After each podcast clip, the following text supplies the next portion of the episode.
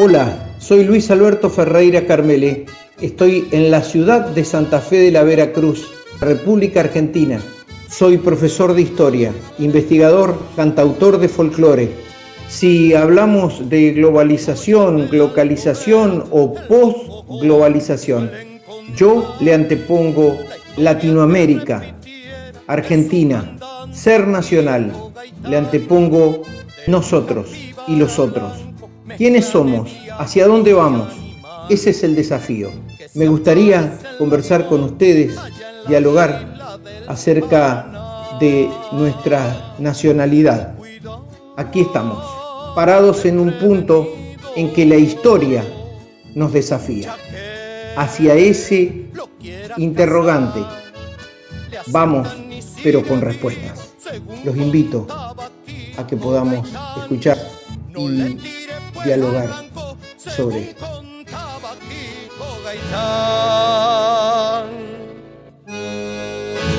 Bueno, anduve escuchando por ahí, hay algunas cuestiones que nos tienen que llamar a la reflexión. De nuestra cultura nativista, como es el Martín Fierro, yo creo que acá tenemos que empezar a revisar algunas cuestiones. Si yo digo los hermanos sean unidos porque esta es la ley primera, y a la vez digo, les hermanes sean unides. Bueno, a ver, la traducción de hermano la vamos a encontrar. La traducción de hermanes, no, no sé si la vamos a encontrar. No creo, no creo. La vamos a buscar y no la vamos a encontrar. Si yo tomo los términos y lo, los ubico como yo quiero ubicarlos y como me parece que puedo ubicarlos, le estoy faltando el respeto al autor primero. Y después le estoy faltando el respeto a todos los argentinos. Eh, tenemos que ir a leer, porque si no, eh, no entendemos por ahí las cosas.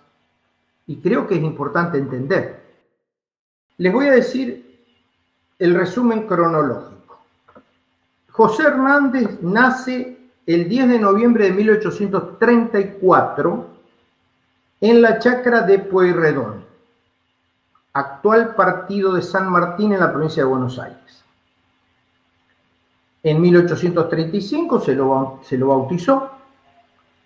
En 1841-1842 cursó sus estudios primarios 1843 a 1852, junto a su padre, Pedro Pascual Rafael Hernández, realiza trabajos de campo.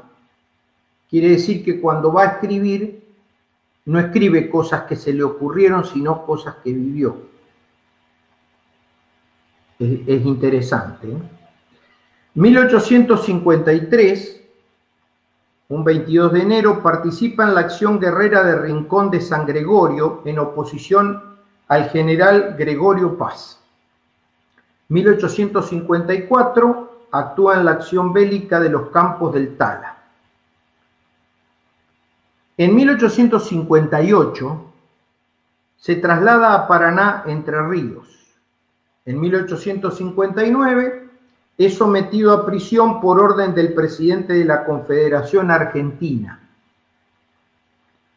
1859 23 de octubre participa en la batalla de Cepeda, la segunda acción de Cepeda. En 1860 es designado taquígrafo del Senado de la Confederación Argentina. En 1863 contrae matrimonio con doña Carolina González del Solar. En 1864 ejerce el periodismo en la ciudad de Rosario, provincia de Santa Fe. En 1865, juntamente con Carlos Guido y Espano, se traslada a la ciudad uruguaya de Paysandú, que está sitiada y participa en su defensa. En 1867 es designado profesor de gramática en el Colegio San Agustín de la provincia de Corrientes. En 1867 establece un negocio de imprenta e inicia la edición del diario El Eco de Corrientes. En 1868 es designado ministro de Hacienda y de Gobierno de la provincia de Corrientes. 1869 retorna a Buenos Aires y funda el diario El Río de la Plata, que deja de aparecer el 22 de abril del año siguiente.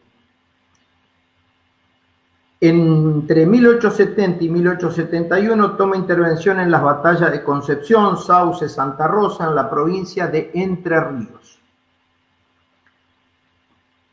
En 1871, después de la derrota del general Ricardo López Jordán, se dirige a Santa Ana do Livramento en la frontera uruguayo-brasileña.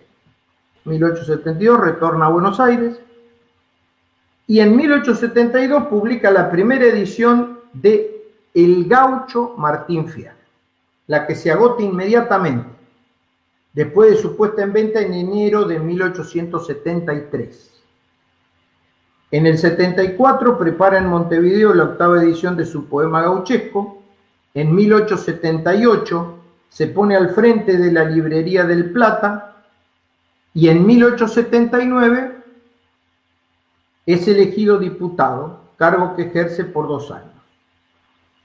En 1886, a los 52 años, después de una vida intensa, fallece en la ciudad de Buenos Aires.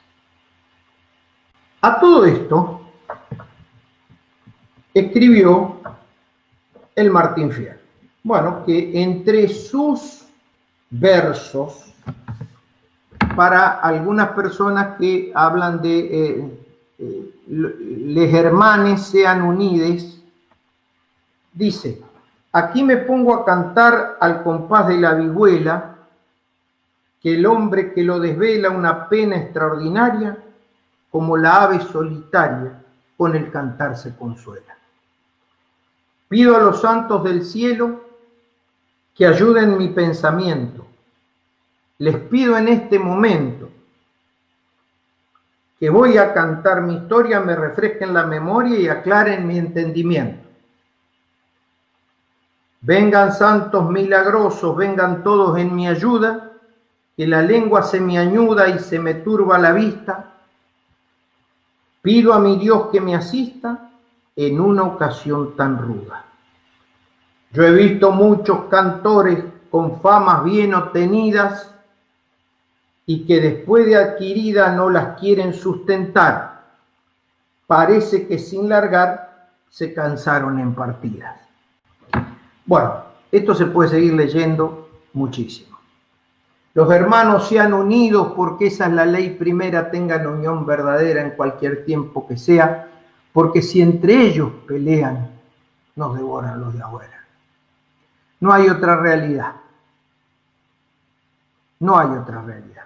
La realidad que nos quieran hacer ver con otros términos, con otras construcción de palabras, no representan la identidad nacional y no representan nuestra raíz telúrica. En realidad, lo que están tratando de hacer es que perdamos nuestra identidad, la que traemos hace siglos, la que traemos hace muchísimo tiempo, la que traemos de nuestros paisanos, los aborígenes, la que traemos de nuestros héroes patrios, la que traemos de aquellas personas que dieron la vida para que tengamos una patria. Del gaucho, del aborigen, del afro, del inmigrante que llegó a esta tierra a trabajar y a hacer, tenemos este crisol de razas, que creo que ya es tiempo en este siglo XXI que empecemos a tener un destino común, un destino de nación, un destino de patria común, no andar uno para un lado y el otro para el otro.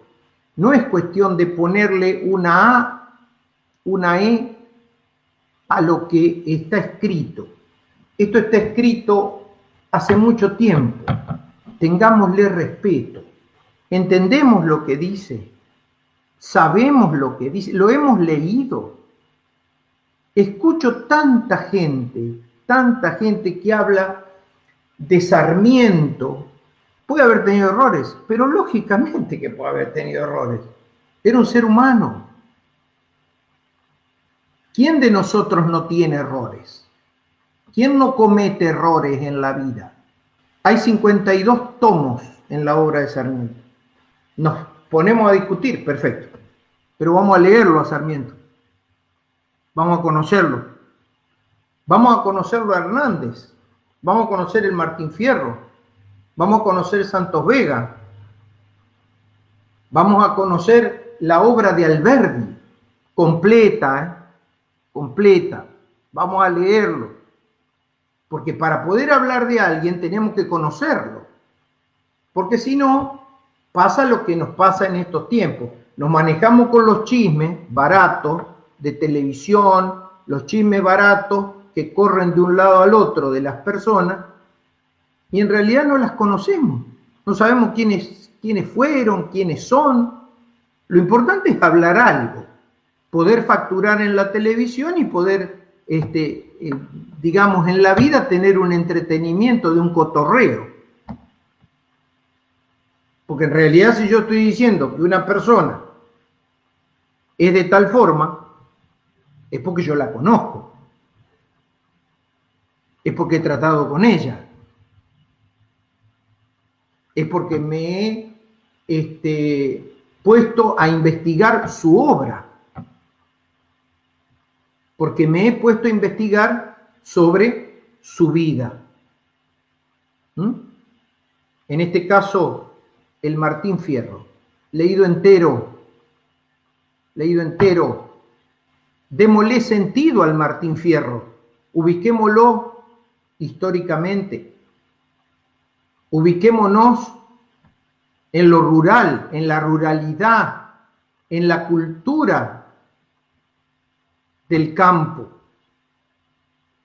Ubiquémonos primero en eso antes de andar sacándole una letra o poniéndole otra, que no nos va a dar nada porque no sé qué quiere decir, sinceramente lo digo, ¿eh? no sé qué quiere decir hermanes, no sé, no sé. Sí sé lo que quiere decir hermanos. Y es precisamente lo que necesitamos en este tiempo, ser más unidos, tener unión verdadera, porque resulta ser que si ponemos en riesgo la vida del otro, y no lo consideramos al otro, es porque estamos viviendo solos, es porque somos egoístas, es porque no tenemos conciencia de las cosas que están pasando. Entonces eso es lo importante. Pero no me cambien una palabra por otra cuando Hernández en ningún momento en su cabeza cruzó un término como hermanes. Gente, vamos a ubicarnos. Dejemos de lado el esnovismo, dejemos de lado la moda, dejemos de lado estas características de un mundo que se cae a pedazos. O no se han dado cuenta que se cae a pedazos. Los paradigmas que han estado vivos hasta ahora, cuando salgamos de esto, es muy probable que no estén más. Es muy probable que tengamos que vivir de otra forma. Es muy probable que tengamos que aprender de esto. ¿eh?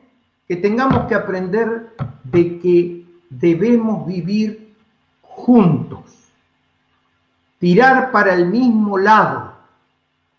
Y a los argentinos nos va a tocar algo, como les va a tocar a otros países del mundo, que ya lo vivieron cuando tuvieron que salir de las miserias, de las guerras.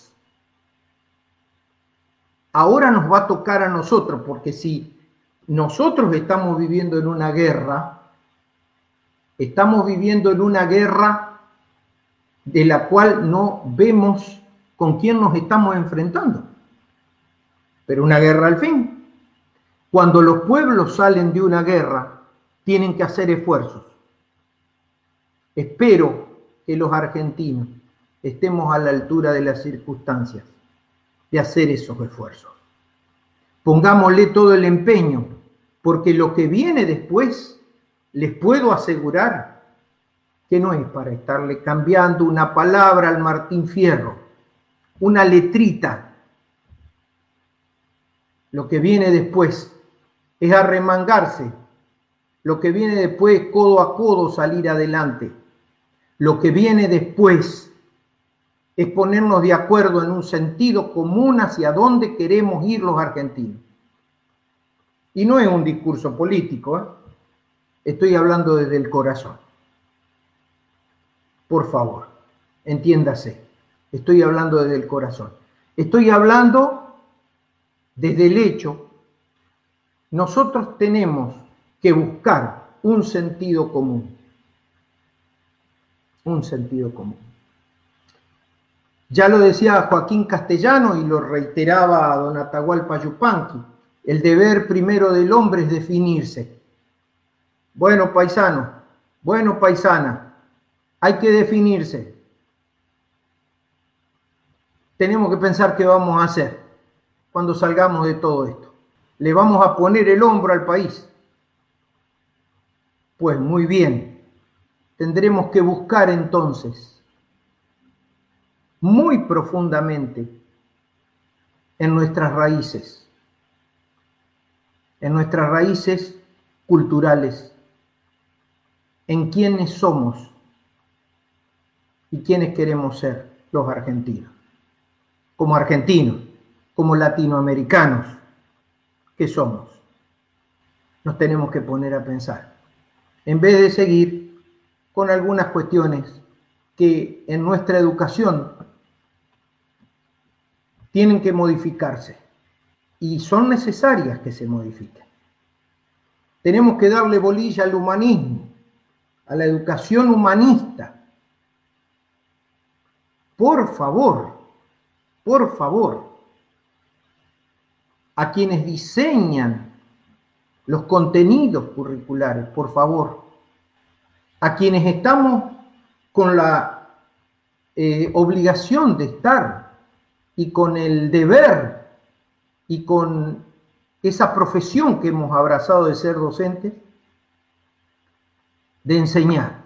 Enseñemos nuestra historia, enseñemos nuestro folclore, enseñemos nuestra identidad, enseñemos de dónde venimos y pensemos hacia dónde vamos.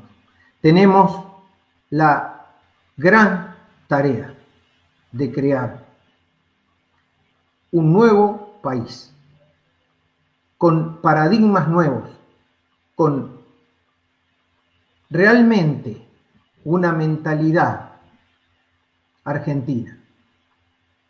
Esta es la oportunidad. Esta es la oportunidad. ¿Por qué es la oportunidad? Porque los pueblos que han estado frente a catástrofes o toman conciencia de lo que les pasó o se mueren como pueblos. Porque si en realidad todo esto que pasa nos lleva a volver a un sistema del tener y no del hacer, al tener qué? Lo dice el Martín Fierro. Va a venir con lo opuesto y se va a ir con lo opuesto. Usted no se va a llevar nada cuando le toque estar frente al Supremo. No se va a llevar nada. Esa sociedad del tener, me parece que es el momento de decirle, hasta aquí llegamos.